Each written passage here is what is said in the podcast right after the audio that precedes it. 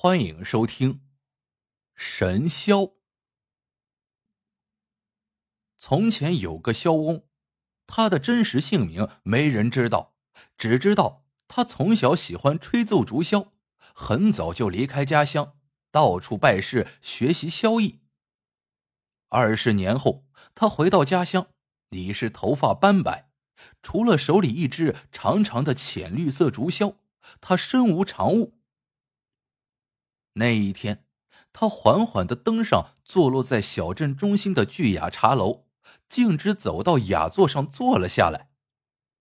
巨雅茶楼坐落在一片青翠竹林之中，楼前花草吐艳，禽鸟啼鸣，是文人雅士聚会的好地方。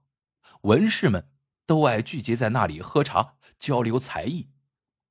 茶楼二层。有一个靠窗的雅座，摆设着紫砂茶具，挂着名家字画。谁的才艺最好，谁能坐在那里悠闲的喝茶。萧翁刚在雅座上坐下，茶楼里的文士们便都把目光集中在他身上。有人甚至走过去抱拳说：“这位兄台，这雅座已经有人定了，请您换个座位如何？”萧翁淡淡一笑，说道：“我就喜欢在这里坐。”说着，他把竹箫凑近嘴边，徐徐吹奏。只听箫声回环流泻，清脆悦耳，时而如潺潺流水，时而似飘飘细雨，一下子把人们吸引住了。一曲奏完，人们都围上来，啧啧夸赞。好箫声，好箫声啊！箫声虽好，能比得上我的山水画卷吗？说话的是一位长须书生，大家见他到来，纷纷让路。原来他就是雅座现在的主人。按茶楼的规矩，要想挑战比翼，坐上雅座，必须完成现任雅座主人出的题目。萧翁抚摸着晶莹如玉的长箫，微微笑道：“就请你出题吧。”长须书生想了想，说道：“若你能凭箫声擒住北山中的猛虎，我就自愿让位，从此不上茶楼。”众人听了这题目，都暗暗替萧翁捏了把汗。原来。最近镇外北山上有一头猛虎出没，经常袭击行人，弄得人心惶惶。官府招募猎户，结队上山捕杀恶虎。可这恶虎十分狡猾，大队人马来时，他便躲藏起来；等大队人马回去休息，他又忽然出现，咬死路人，弄得大家都没了办法。萧翁沉默良久，忽然站起身来，朗声说。好，这个题目我接下了。只凭着我这一只箫，再加上两位勇士，就能降服恶虎。有谁愿意跟我去？茶楼里的人面面相觑。这时，正在茶楼喝茶的两个猎户站了起来。他们都有亲人死在了恶虎的爪下。听萧翁说的坚定，心想他或许会有什么神法。便把心一横，说道：“好，我们跟你去。”三个人立即出发了，大家都为他们的命运感到担心。到了山上，只见草木深深，耳闻林涛阵阵。走了一阵，两个猎户指着地上的一堆粪便，说道：“看，这不是恶虎的粪吗？还是新鲜的，它一定就在附近。”好，萧翁说：“你们做好准备，他一出来就把他干掉。”两名大汉笑道：“好呀，您老有本事，就把他请出来吧。”萧翁二话不说，便拿起箫来吹奏。只听那箫声呜呜，好似虎啸；一时又柔缓呢喃，似在召唤，在撒娇。又似在催促。原来萧巫模仿的竟然是母虎寻找伴侣时的声音。很快，树丛里有了响动，好像有什么庞然大物匆匆越过树丛冲过来了。萧翁说：“你们做好准备。”接着又不断的吹奏，两名大汉也提足了精神。一阵腥骚风过，突然，一头花斑大老虎随着呜呜啸声出现了。他圆瞪着铜铃大眼，寻觅着母虎。可是他眼前出现的只有三个人，顿时他气得竖起了全身的硬毛，作势就要猛扑过来。两名大汉虽都握紧长矛，但也有点心慌，看着恶虎的气势，只怕是治不住他。说时迟，那时快，萧翁运足中气，猛地把箫一吹，长箫立即发出一声天崩地裂般的巨响。好似轰隆隆炸响了一声惊雷。顿时，那恶虎惊得一下子缩紧了身子，不敢动弹。趁此良机，萧翁大吼一声：“上！”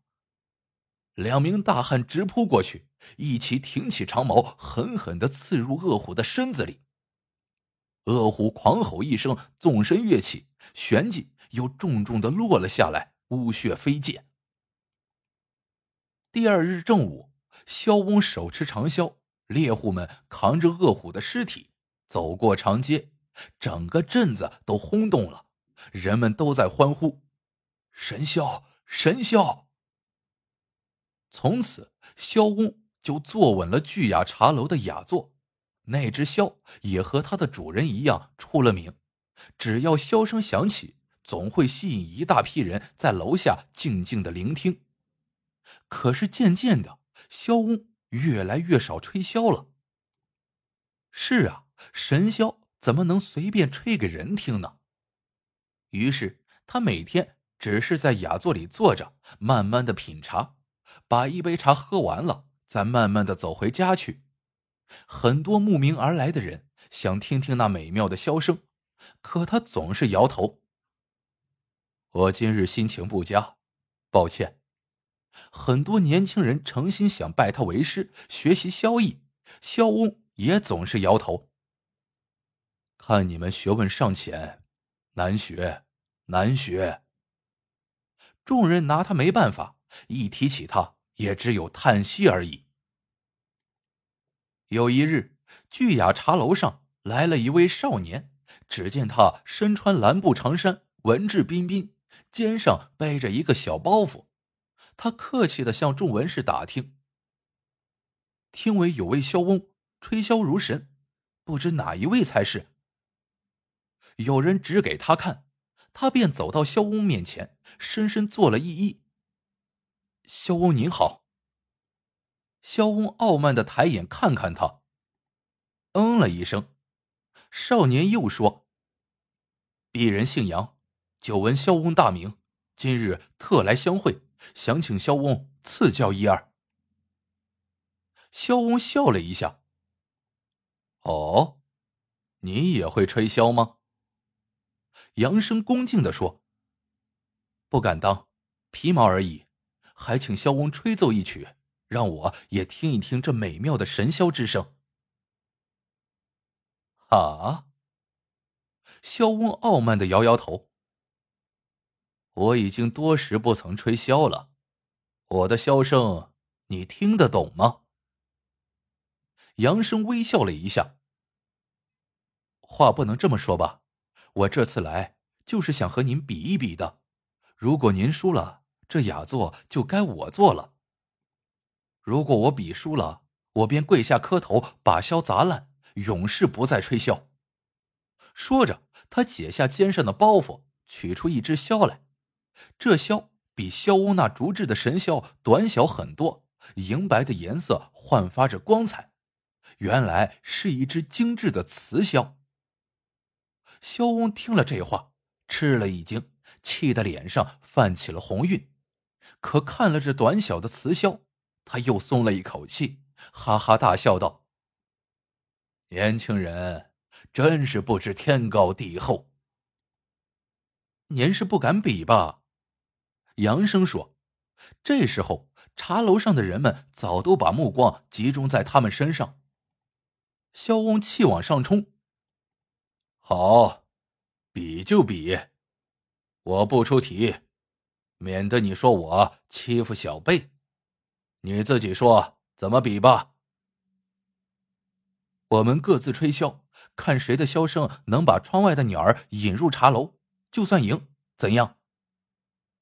杨生指了指窗外竹林中婉转鸣叫的鸟儿，萧翁大笑。好，我当你要出什么难题呢？这时茶楼里已经挤满了人，但却鸦雀无声，只有窗外的鸟鸣声声传来。只见萧翁举起碧绿长箫，缓缓吹奏起来。顿时，一声声洪亮的箫声飞扬，像是吱吱喳喳的鸟鸣声，悦耳动听。窗外的鸟儿们都被惊动了，随着箫声飞鸣不已，却没有一只飞进茶楼的窗口。轮到杨生吹奏了，他微微一笑，把瓷箫放在嘴边。只听一缕尖细的声音袅袅传出，顿时，那窗外的鸟儿们欢跃起来，应和着箫声，一问一答。扬声吹奏的更加细腻了，逗引的鸟儿们一只只直飞过来，绕着杨生旋转飞舞。曲终乐止，鸟儿们这才慢慢散开了。茶楼里的人们如梦初醒，轰然大叫。好！萧翁羞得脸红耳赤，他狠狠的把竹箫丢在地上，与一脚踩下去，把箫踩个粉碎。我再也不吹箫了，再也不吹了。杨生慌忙拦住萧翁，乘势跪下来说：“您千万别介意。”他把萧翁扶在座位上坐好，把那只神箫也放在桌子上，接着说。您听我把话说完，听了您的气就会消了。原来杨生也酷爱萧艺，认真学过很多年。他听说了萧翁的事，很想拜师学艺，但知道萧翁不会收下他，便想法设计了这场比试。论萧艺，其实杨生并不如萧翁，但他特地选用短小的雌箫，发声细腻。与鸟鸣相差无几，自然比萧翁那发声洪亮的神箫更能吸引鸟儿了。